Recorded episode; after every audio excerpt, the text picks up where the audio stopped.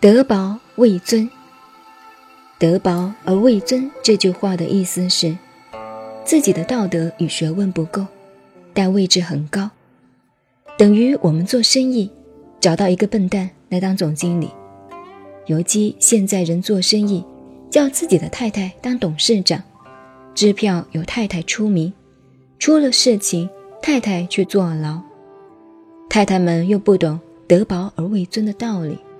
自己明明是在家里做饭的人，现在挂上了董事长的名衔，当然非倒霉不可。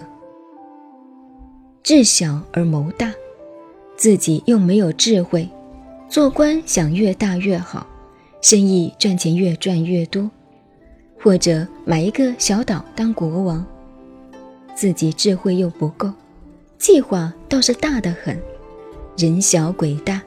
力小而任重，五斤放在肩膀上还背不动，坐飞机连手提行李还要用轮子推，却自以为千斤大力士，那不是吹牛吗？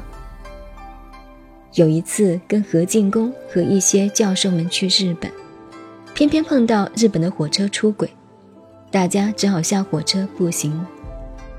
距离住宿处比台北后火车站经过天桥到前站。还要远一倍，大家说怎么办？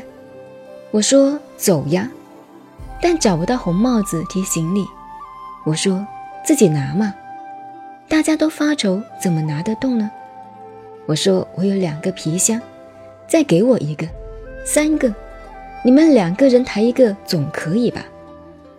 他们说你穿着长袍，个子那么小，怎么能拿得动三个大皮箱？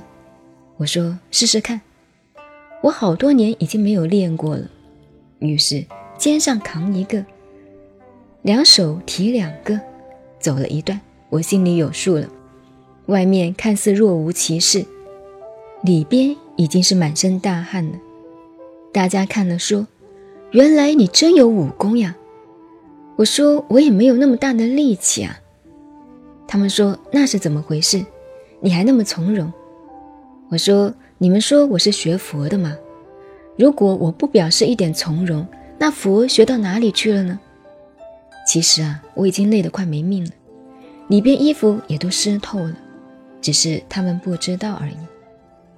走到半路，我已经快顶不住了，两个人抬一个箱子的，还在半路歇了两三次。我呢，早就已经到目的地了。他们说，你一定有功夫。我说什么功夫也没有了，我要是跟你们一样歇歇走走，一个也拿不起来了，这是真话。那时候我是力小任重，差点没有出了洋相。所以人不要不自量力，力小任重，自己力量不够，偏要挑一个大责任，等于太太们当了董事长一样，以为生意好做，最后当了。替罪的羔羊。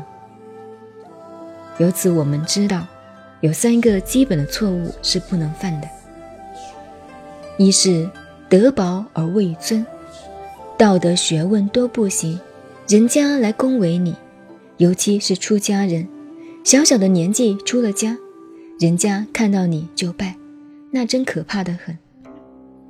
你以为头发刮了就得到了吗？不是那么回事。另外两项是智小而谋大，力小而任重。如果犯了这三大戒，险不及矣，一定倒大霉，很少有例外的。所以孔子说：“复公素，一锅饭倒了吃不成了，还要把自己弄得满身起泡。这个现象就是不胜其任也。自己要有自知之明。”我能不能挑动这副担子，负不负得起这个责任，自己要先称量一下自己。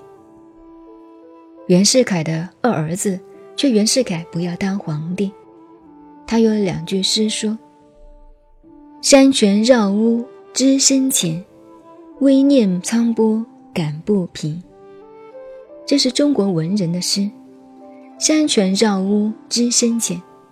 他并没有劝他父亲不要如何，只用山泉绕屋来比方。